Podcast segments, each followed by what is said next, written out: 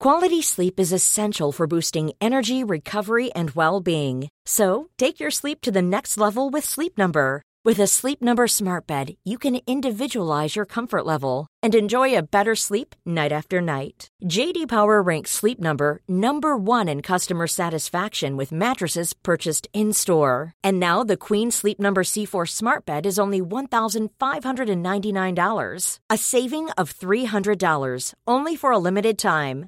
For JD Power 2023 award information, visit jdpower.com/awards. Only at Sleep Number stores or sleepnumber.com. Normally, being a little extra can be a bit much, but when it comes to healthcare, it pays to be extra. And United Healthcare makes it easy with Health Protector Guard fixed indemnity insurance plans. Underwritten by Golden Rule Insurance Company, they supplement your primary plan, helping you manage out of pocket costs without the usual requirements and restrictions like deductibles and enrollment periods. So when it comes to covering your medical bills, you can feel good about being a little extra. Visit uh1.com to find the Health Protector Guard plan for you. Bonjour à tous et bienvenue sur Cosmos. Que feriez-vous par amour? Jusqu'où iriez-vous? Et d'ailleurs, quelle est la chose la plus folle que vous ayez jamais faite par amour? Moi, j'ai pris l'avion pour San Francisco, du jour au lendemain, pour retrouver une jeune femme que j'avais connue bien des années plus tôt. Elle était belle et intelligente, et elle avait été ma petite amie quand j'avais seize ans. Mais à l'époque, à la fin de l'année scolaire, et alors qu'il me fallait rentrer chez moi, nous nous sommes quittés en nous faisant toutes sortes de promesses qu'on ne tient jamais, et bien sûr, nous ne les avons pas tenues. Les années ont passé, et quand je l'ai retrouvée sur les réseaux sociaux, le besoin de nous revoir s'est à nouveau fait sentir, et a été plus fort que tout. Je suis monté dans l'avion le lendemain, alors que pourtant j'ai horreur de ça, et je suis allé la retrouver. Et quand je suis arrivé, après quelques jours ensemble, j'ai compris que nous avions changé et qu'on ne pouvait plus rattraper le temps perdu.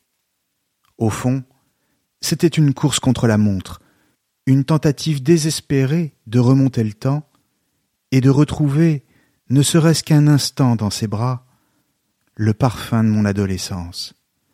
Je ne sais pas si c'est le hasard, quelque chose comme une simple coïncidence, mais dans l'avion qui m'emmenait en Californie, je lisais le roman qui raconte justement la même histoire, celle d'un homme qui cherche à changer son destin par amour pour une femme, à savoir Martin Eden. Martin Eden est un roman de l'écrivain américain Jack London, publié en 1909. Dès sa sortie, les critiques y ont vu une sorte d'autobiographie déguisée de la part de l'auteur, tant il est vrai que London y met beaucoup de lui-même et s'inspire de son propre parcours pour son personnage. Mais en réalité, il ne s'agissait pas pour lui d'écrire un roman autobiographique, ce qu'il a toujours contesté. Le roman raconte l'histoire d'un jeune marin d'une vingtaine d'années, Martin Eden, qui a passé sa jeunesse à sillonner les mers du globe en tant que simple matelot pour survivre. C'est un fort et solide gaillard au tempérament affirmé et qui a roulé sa bosse. Malgré son jeune âge, il connaît déjà la vie et sa violence. Il faut dire que l'existence ne lui a jamais fait de cadeau. Il est issu des classes sociales les plus défavorisées, on pourrait même dire des bas-fonds, et ses parents sont morts quand il était encore enfant.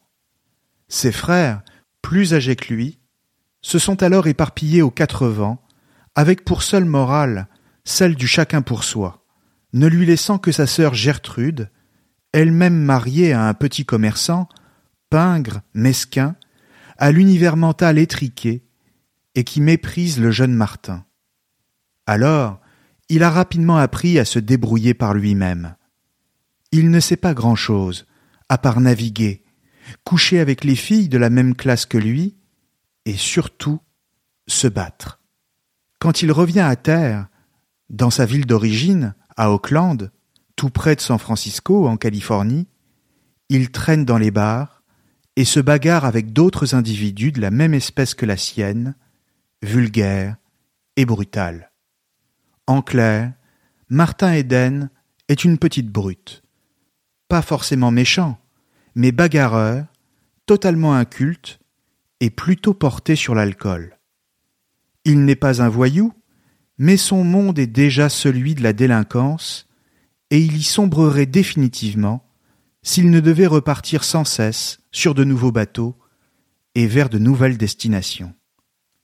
Un jour, au cours d'une rixe, il vient en aide à un jeune homme qu'il ne connaît pas, mais qui est agressé par plusieurs individus. Il s'interpose et le sauve d'une sévère correction. Le garçon s'appelle Arthur Morse. Il est éduqué, distingué même, et pour remercier Martin, il l'invite à dîner chez lui pour le présenter à sa famille.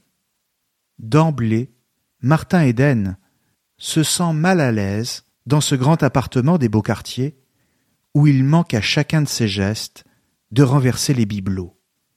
Il se voit comme un éléphant dans un magasin de porcelaine. Il faut dire qu'il en a l'allure et le manque de manières. Mal à l'aise, mais dans le même temps émerveillé.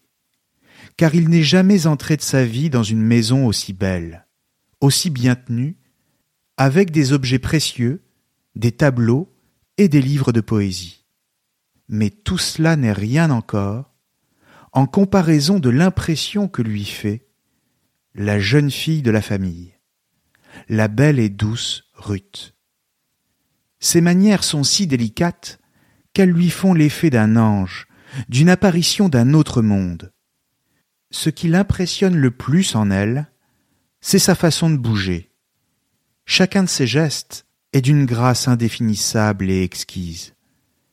Mais c'est aussi sa manière de parler, car Ruth s'exprime avec l'élégance et le naturel des gens de sa classe, et témoigne à chacune de ses phrases d'une culture qu'il n'imaginait pas qu'on puisse posséder.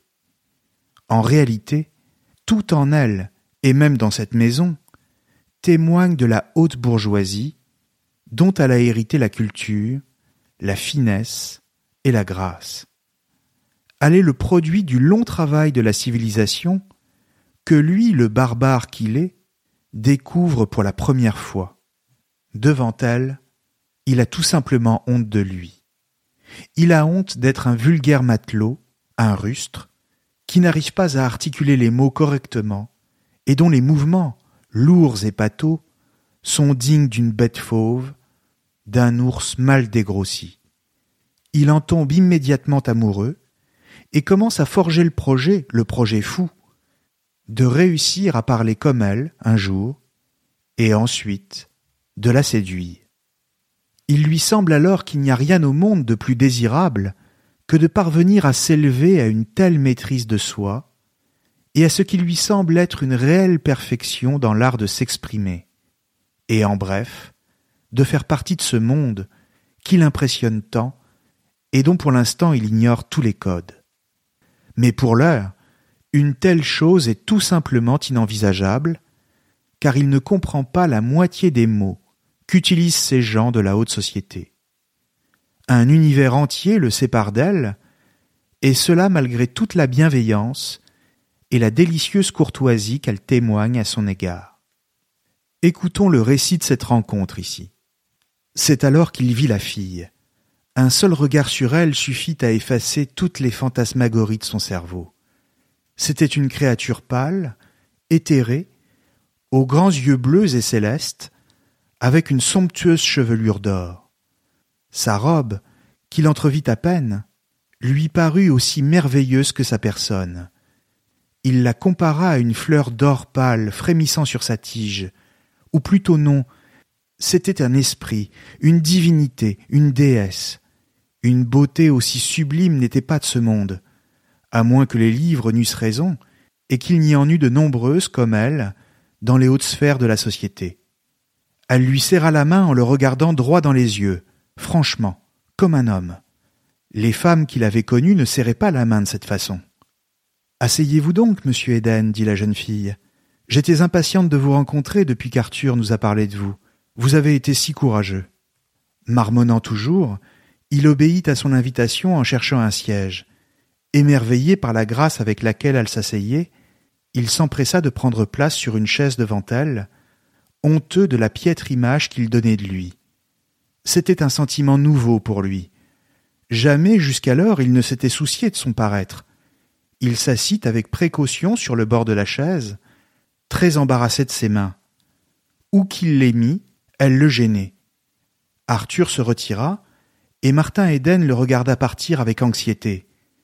Il se sentait perdu, seul dans la pièce avec cette femme irréelle.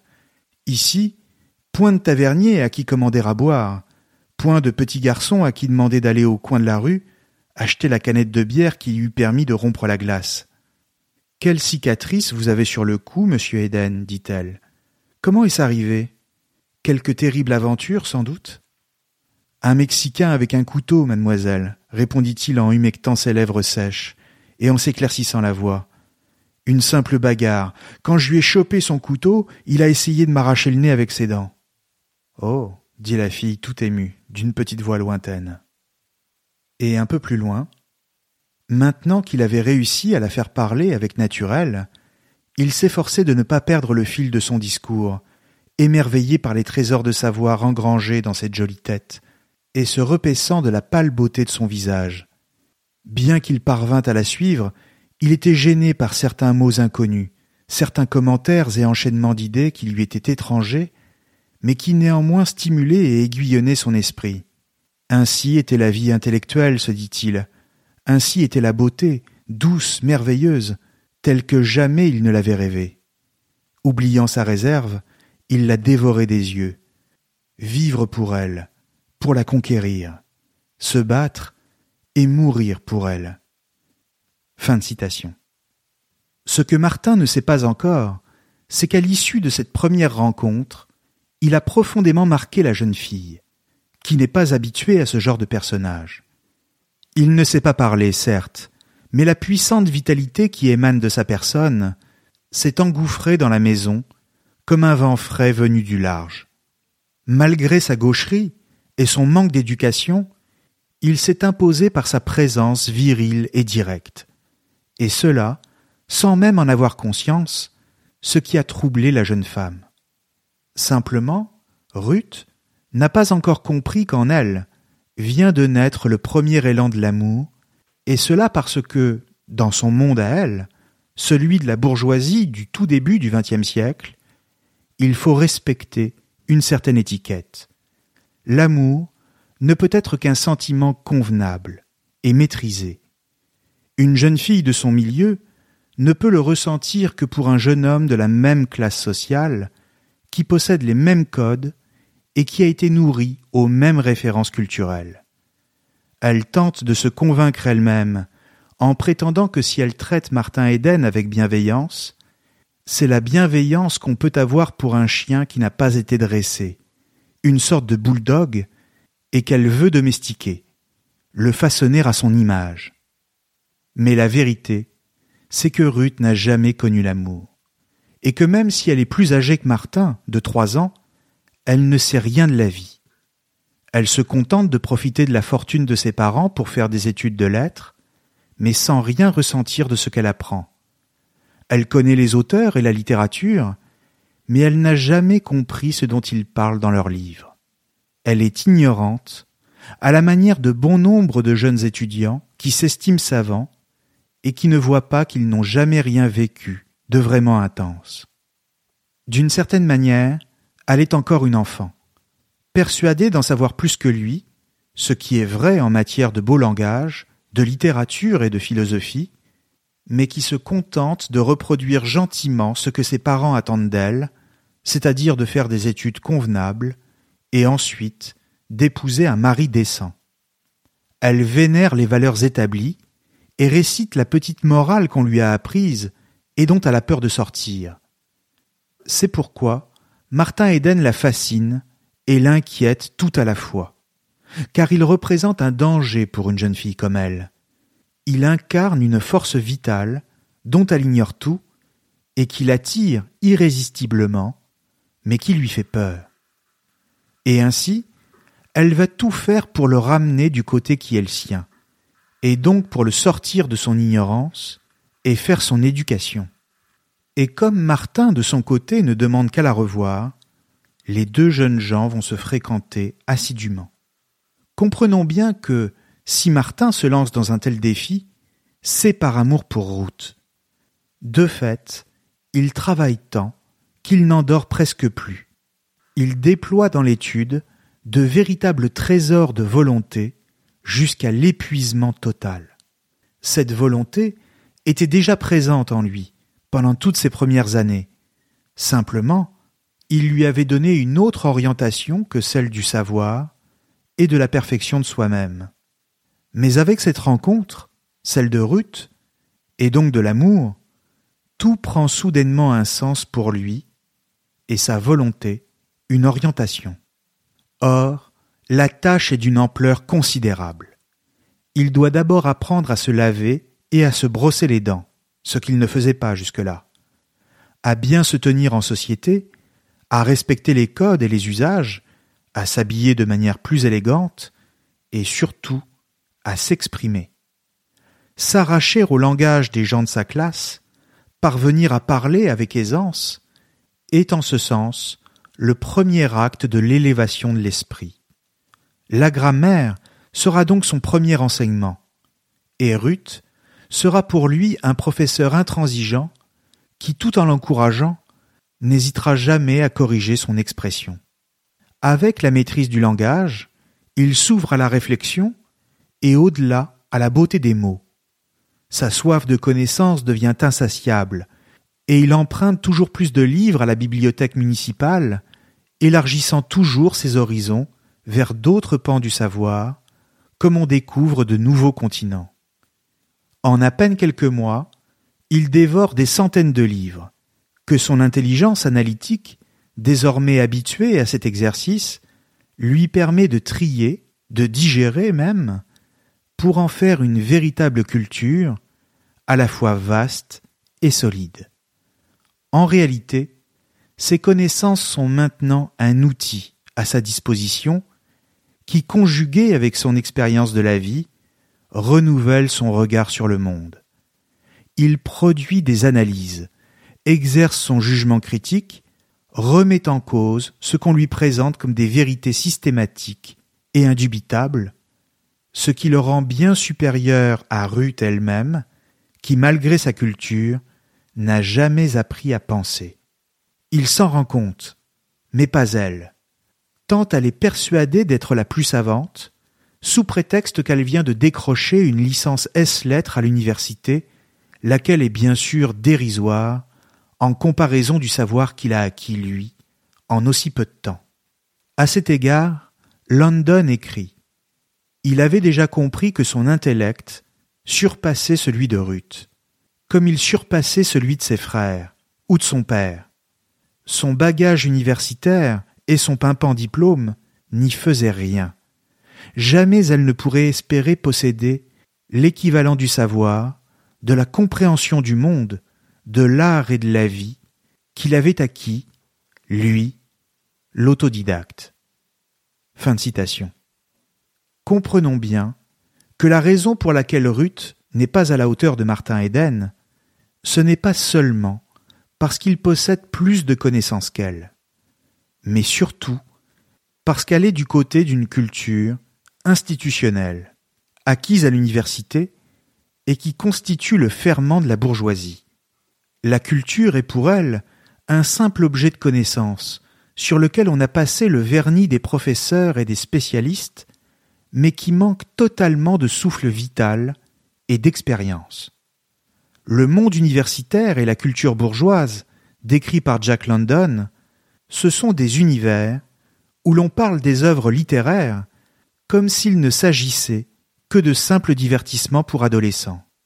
Mais pour Martin Eden, qui lui les découvre non à l'université, mais tout seul, à la bibliothèque municipale, en autodidacte, sont le reflet de ce qu'il a vécu pendant toute sa jeunesse.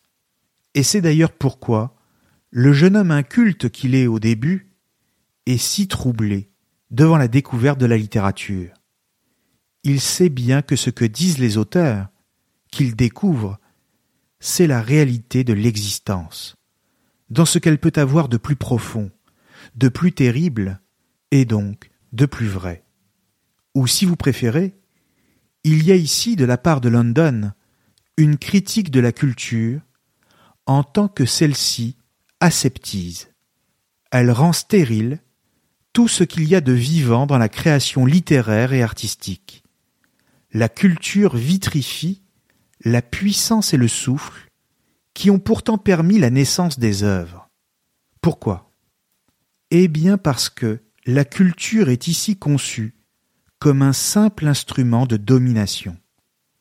Elle est le marqueur principal de la classe dominante et qui lui permet de se distinguer du prolétariat. Or, cela préfigure déjà, dans le roman, les futures analyses du sociologue français Pierre Bourdieu. Pour rappel, Bourdieu, notamment dans ses livres Les héritiers en 1964 et La distinction en 1979, explique que la proportion des enfants d'agriculteurs ou d'ouvriers est de moins en moins représentée parmi les élèves reçus au concours des grandes écoles. Celles-ci sont devenues la chasse gardée d'une élite intellectuelle et bourgeoise. Au cœur du problème, il observe que l'école ne joue plus son rôle dans l'enseignement des savoirs et de la culture savante, et donc ne permet plus de mettre tous les enfants à égalité. Le projet républicain est donc mis en échec, et cela parce que la culture, la culture savante, c'est-à-dire littéraire et philosophique, n'est plus dispensée à l'école, mais dans les familles. À partir du moment où on a la chance d'être issu d'une famille qui dispose de ce que Bourdieu appelle le capital culturel, c'est-à-dire le savoir pour le dire très simplement, alors il suffit d'écouter ses parents pour hériter de leur culture sans aucun effort à fournir. Et si tout est ainsi donné au berceau, pour ainsi dire, alors c'est que tout est ainsi joué d'avance, concours et carrières, distribué avant même de passer par l'école. Celle-ci n'est plus qu'une chambre d'enregistrement des inégalités face au capital culturel au sein des familles. Elle ne redresse plus les inégalités, au contraire, elle les rend plus visibles et même les approfondit en sélectionnant parmi les enfants ceux qui prépareront les écoles les plus prestigieuses et ceux qui n'auront pas ce privilège. Comprenons bien que cette notion de capital culturel renvoie à l'idée que la culture n'est pas le fruit d'un effort ou d'un travail, mais d'un capital d'un héritage que l'on fait fructifier. Or, pour Bourdieu, c'est précisément sur ce capital hérité sans effort que les classes dominantes fondent elles-mêmes le mérite de leur position, alors que justement, dans la mesure où il n'y a pas eu d'effort, cette position de domination a été acquise sans mérite. De la même manière, poursuit Bourdieu, c'est l'ensemble des institutions culturelles, notamment les musées nationaux, et pas seulement l'école, qui renforcent ce qu'il appelle la distinction, c'est-à-dire une forme de séparation entre la culture élitiste et la culture populaire. L'enjeu, selon lui, est ainsi de permettre aux classes sociales Subtle results, still you, but with fewer lines. Botox Cosmetic, out of botulinum toxin A, is a prescription medicine used to temporarily make moderate to severe frown lines, crow's feet, and forehead lines look better in adults. Effects of Botox Cosmetic may spread hours to weeks after injection, causing serious symptoms. Alert your doctor right away as difficulty swallowing, speaking, breathing, eye problems, or muscle weakness may be a sign of a life threatening condition. Patients with these conditions before injection are at highest risk. Don't receive Botox Cosmetic if you have a skin infection. Side effects may include allergic reactions, injection site pain, headache, eyebrow and eyelid drooping, and eyelid swelling. Allergic reactions can include rash, welts, asthma symptoms, and dizziness. Tell your doctor about medical history, muscle or nerve conditions including ALS or Lou Gehrig's disease, myasthenia gravis, or Lambert-Eaton syndrome and medications, including botulinum toxins, as these may increase the risk of serious side effects. For full safety information, visit BotoxCosmetic.com or call 877-351-0300. See for yourself at BotoxCosmetic.com. Normally, being a little extra might be a bit much, but not when it comes to healthcare. That's why United Healthcare's Health Protector Guard fixed indemnity insurance plans, underwritten by Golden Rule Insurance Company, supplement your primary plan so you manage out of pocket costs. Learn more at uh1.com. Millions of people have lost weight with personalized plans from Noom, like Evan, who can't stand salads and still lost 50 pounds. Salads, generally, for most people, are the easy button, right? For me, that wasn't an option. I never really was a salad guy. That's just not who I am. But Noom worked for me. Get your personalized plan today at Noom.com. Real Noom user compensated to provide their story. In four weeks, the typical Noom user can expect to lose one to two pounds per week. Individual results may vary. Quality sleep is essential for boosting energy, recovery, and well being. So take your sleep to the next level with Sleep Number. With a Sleep Number smart bed, you can individualize your comfort level and enjoy a better sleep night after night. JD Power ranks Sleep Number number 1 in customer satisfaction with mattresses purchased in-store. And now the Queen Sleep Number C4 smart bed is only $1,599, a saving of $300 only for a limited time. For JD Power 2023 award information, visit jdpower.com/awards. Only at Sleep stores or sleepnumber.com. Posant du capital culturel de se distinguer, voire d'exercer une forme de violence symbolique. Toujours selon Bourdieu, il y a violence symbolique dès que l'on impose une certaine forme de culture sur les autres. Par exemple, la violence symbolique serait la domination de la culture savante sur la culture populaire, parce que celui qui ne possède pas cette culture savante se sent définitivement exclu et se dit que les œuvres ne le concernent pas, que ce n'est pas pour lui. Cette fois, si l'analyse peut sembler pertinente, il faut néanmoins noter qu'elle a conduit à un abaissement du niveau général de l'enseignement. Plutôt que de prendre conscience de la nécessité de permettre une véritable égalité dans l'accès à la culture, la pensée de Bourdieu a conduit au contraire à un véritable déchaînement de haine contre la culture classique.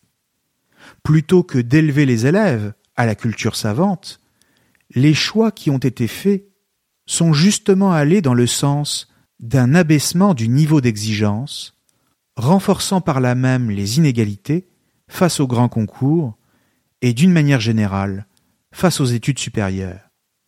Et cela tout simplement parce qu'on enseigne de moins en moins la culture savante à l'école. De fait, jamais faire des études pour des jeunes gens issus des milieux populaires n'aura été aussi difficile qu'aujourd'hui. Or, dans le roman, le constat que fait Jack London est le même que celui que fera plus tard Bourdieu, mais transposé à la société américaine des années 1900. Pour faire des études, il faut venir de la haute bourgeoisie. A fortiori aux États-Unis, où les études coûtent très cher, ce que comprend très vite Martin Eden.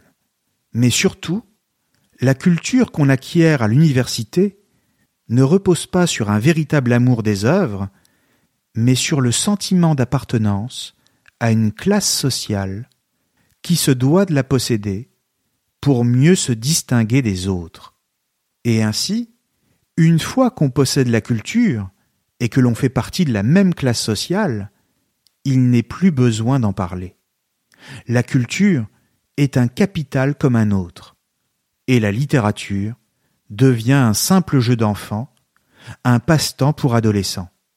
Martin Eden, une fois qu'il entre dans le milieu social de Ruth, avec qui il finira par se fiancer, est tout étonné de voir que les gens qu'il admirait au début, ces grands bourgeois, qui lui semblaient des gens distingués et d'une brillante éducation, ne parlent jamais entre eux que de choses sans intérêt, et qu'ils évitent soigneusement d'évoquer la littérature ou la philosophie. Et cela parce qu'au-delà des médiocres connaissances que leur ont apporté leurs cours, et à part ce qu'ils ont dû apprendre, ils ne connaissent strictement rien, et sont incapables de penser par eux-mêmes. Martin Eden, lui, le simple autodidacte, mais à la culture supérieure, les considère dès lors comme des imbéciles, et ne peut plus supporter leur suffisance, et encore moins leur platitude. Ruth écoute ces prises de position, et sent bien que derrière le discours virulent de celui qu'elle aime, se dévoilent de profondes vérités. En fait, c'est toute sa culture bourgeoise qui commence à se lézarder devant les coups de boutoir assénés par Martin Eden. Mais tout le problème de cette jeune femme est qu'elle n'est pas un esprit libre. Elle préfère s'en tenir à ses idées toutes faites, car encore une fois, elle a peur de devoir admettre que tout son monde repose sur de l'hypocrisie.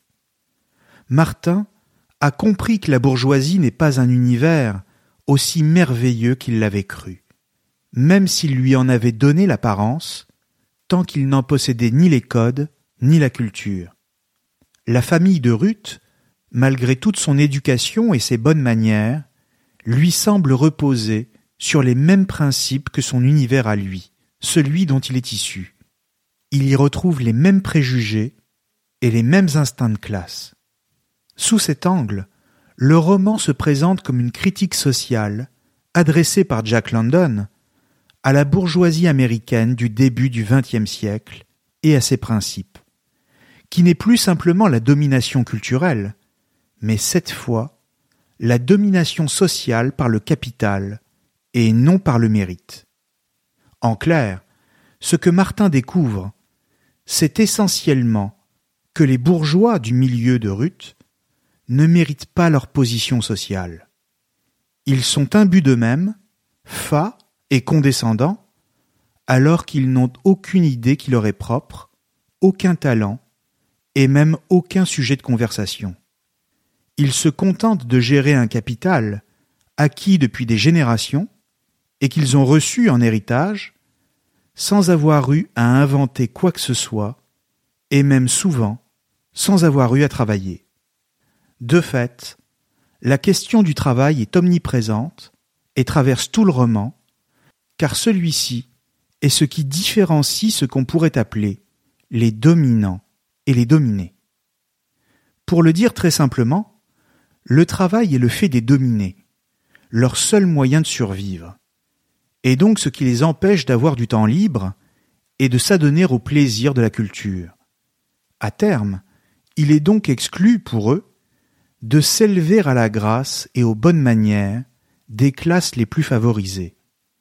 Tout horizon, toute possibilité d'en sortir, disparaît. De même, le travail est également décrit comme ce qui détruit les corps, empêche de penser, et donc d'être libre. Peu à peu, les individus sont réduits à l'état d'animaux, aliénés qu'ils sont, et ne pensant plus qu'à dormir, et à noyer leur désespoir dans l'alcool et la vulgarité.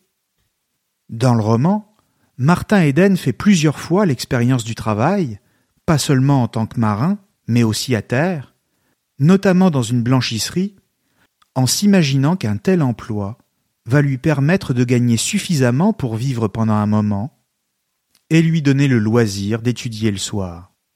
Mais en réalité, la pénibilité est telle qu'il ne peut s'empêcher de dormir pour récupérer pendant son temps libre jusqu'au moment où il lui faut se lever pour recommencer.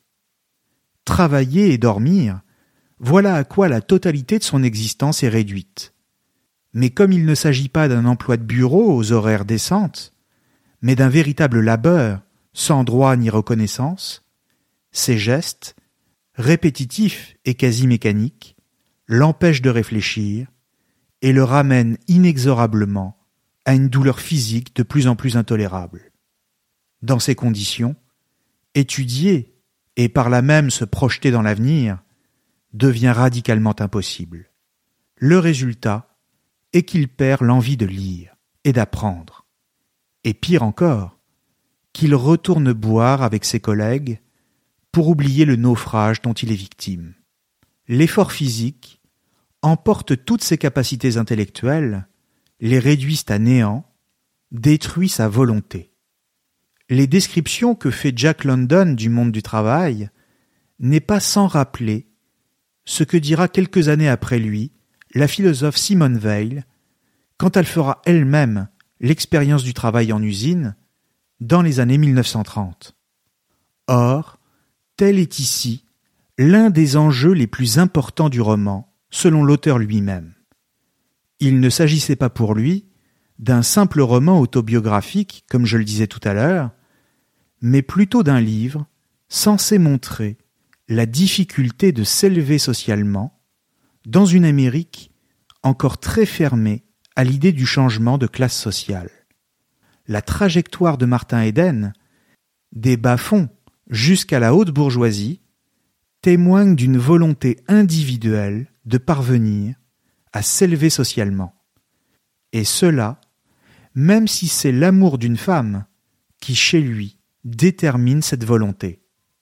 Jack London expliquera après la parution du livre qu'il entendait non seulement dénoncer la domination d'une bourgeoisie oisive, mais surtout souligner toute la futilité du parcours de son héros, Martin Eden, à partir du moment où celui-ci s'imaginait réussir tout seul. Ou si vous préférez, aux yeux de Jack London, changer la société américaine ne peut pas être le fruit d'un exploit individuel, mais doit plutôt faire l'objet d'un projet collectif de lutte sociale, chose qui paraît incroyable aux États-Unis. Pendant longtemps, London a été attiré par les idées socialistes qui se développaient aux États-Unis et dont il s'est fait le défenseur dans bon nombre de ses romans, Martin Eden étant le plus important, avec le talon de fer. Simplement, au-delà de cette dimension politique et sociale, ce qui intéresse réellement Martin Eden, c'est la découverte de sa vocation d'écrivain et l'accès à la beauté par l'art et la littérature. Pendant presque tout le roman, Martin écrit et envoie de nombreuses nouvelles, ainsi que des essais et des articles à toutes sortes de revues et de magazines censés le rétribuer pour sa prose. Mais pendant longtemps, il se heurte soit à des refus systématiques, pour des raisons qu'il ignore, soit au silence des directeurs de rédaction. Ruth ne comprend pas l'entêtement qui est le sien, car encore une fois, à ses yeux, la littérature n'est qu'un caprice, un passe-temps futile, que Martin ferait mieux d'oublier. Elle souhaite faire de lui un juriste, un employé de bureau, qui travaillerait pour son père et se rangerait ainsi, bien gentiment, à ce qu'on attend de lui. En clair, elle souhaite, et Martin le comprend très bien, éteindre en lui ce qui pourtant l'avait d'abord attiré, c'est-à-dire sa puissance créatrice, son énergie venue du grand large, et sa profonde force vitale. Mais comment pourrait-il continuer à être aimé pour ce qu'il n'est pas, en jouant ainsi le jeu de convention sociale que par ailleurs il rejette? Et surtout, en tournant le dos pour toujours à ce qui donne désormais un sens à sa vie. Martin Eden ne sera jamais un employé de bureau. Il ne veut pas de cette vie-là. Or, tout le paradoxe, à la fois puissant et tragique du roman, est là. C'est pour une femme qu'il est sorti de sa condition première, pour une femme qui lui a donné le goût des mots et qui l'a ouvert à la beauté. Mais dans le même temps, c'est cette même femme qui se révèle maintenant dans toute sa condition bourgeoise, en refusant de voir en lui un futur grand écrivain, et qui le préfère en simple commis aux ordres. Au fond, Martin comprendra, tout en continuant à l'aimer, qu'il a sans doute idéalisé Ruth, en voyant en elle une véritable amoureuse de la culture. De même, il a idéalisé la bourgeoisie, et il a voulu se hisser jusqu'à elle pour lui ressembler, jusqu'à ce qu'il en découvre les véritables fondements, ce qui l'amènera à la détester et à s'en éloigner. Mais comprenons bien que son projet n'est pas forcément de devenir un écrivain à succès et d'être célèbre, même s'il y parviendra de toute façon. Ce dont il s'agit pour lui, c'est de créer de belles œuvres. Il est guidé par un absolu, un idéal de beauté qu'il veut atteindre. Comparé à cela, toutes les autres activités lui semblent secondaires, indignes, méprisables même. Il veut accomplir l'impossible, dit-il, en réalisant des œuvres éblouissantes, dignes des classiques, et dont il se sent capable. C'est ainsi qu'au cours de l'une de leurs conversations, quant à leur avenir, Ruth tente de lui faire accepter un emploi de reporter ou de critique dans l'une des revues qui ne veut pas de lui comme écrivain. Martin Eden lui répond alors qu'en acceptant, il se rangerait lui-même parmi les écrivains ratés, ceux qui n'ont jamais réussi à percer, alors que lui croit fermement en son talent. Écoutons-le ici. Je ne sais pas qui est ce Veninger, rétorqua-t-elle, et vous êtes si abstrait que je n'arrive pas à vous suivre. Je vous disais simplement que les qualifications des reporters, et je vous dis moi que ces prétendues qualifications ne sont que les conséquences de leurs échecs, dans 99% des cas. Ce sont des écrivains ratés.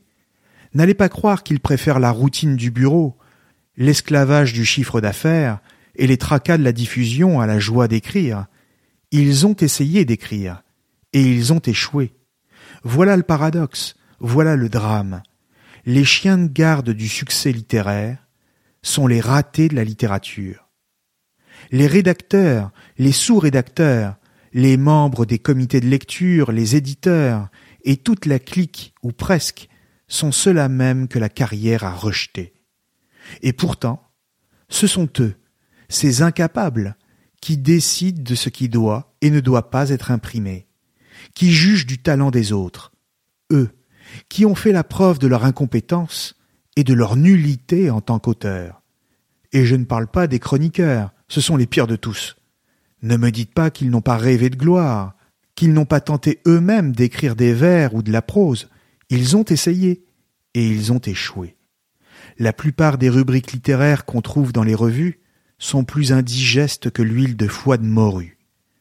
Vous connaissez mon opinion sur les critiques. Il y a de grands critiques, je ne le nie pas, mais ils sont aussi rares que des puces savantes. Si j'échoue en tant qu'auteur, je serai paré pour le métier de rédacteur. Ça mettra au moins du beurre dans mes épinards. Ruth avait l'esprit vif et la contradiction qu'elle percevait dans les propos de son fiancé confortait sa désapprobation. Mais Martin, s'il en est ainsi, si toutes les portes sont fermées comme vous l'affirmez, comment les grands écrivains ont-ils fait pour réussir?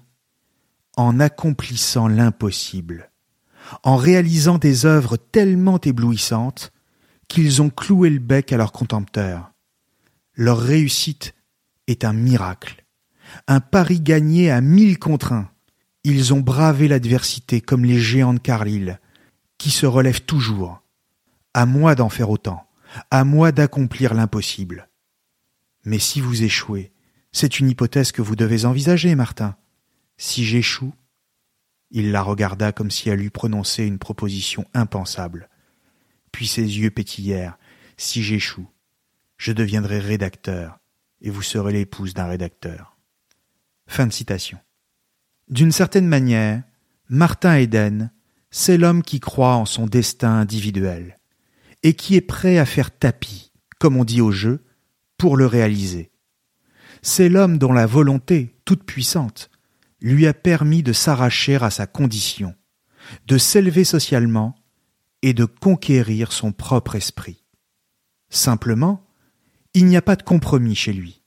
C'est réussir ou rien, parvenir à son but ou mourir. Et de fait, il y parviendra. Et pourtant, cela ne lui donnera pas le bonheur. Pourquoi? Eh bien simplement parce que ses œuvres, aussi belles soient-elles, aussi grandes et puissantes qu'il les avait imaginées avant de les écrire, ne seront jamais lues que par des gens qui ont eux-mêmes accès à la culture, c'est-à-dire les bourgeois qu'il déteste et qu'il cherche à fuir. Et ainsi, le public qui lui donnera le succès et qui le célébrera enfin comme un grand écrivain, ne parviendra jamais à comprendre la beauté qu'il a mise dans ses livres. Même au sommet de la gloire, Martin Eden restera un incompris. au milieu d'une foule d'admirateurs, il demeurera éternellement seul. Et cela sans trouver le moindre appui dans sa classe d'origine, la classe ouvrière, qui, elle, le considère maintenant comme un bourgeois. Si bien que sa réussite s'inscrira toujours sur la toile de fond d'un échec d'autant plus terrible qu'il est sublime. Sans doute est-ce pourquoi Jack London lui donnera le destin célèbre qui est le sien, et que je vous laisse le plaisir de découvrir si vous ne le connaissez pas déjà. Mais dans le fond, peut-être est-ce là le destin de quiconque cherche à donner vie à un absolu. Peut-être ne faut-il pas nourrir l'illusion que la seule volonté suffit à changer le cours de son existence. Peut-être, enfin, faut-il toujours se méfier de ce dont on est capable, par amour. Merci à tous et à très bientôt sur Cosmos. A new year is full of surprises, but one thing is always predictable. Postage costs go up.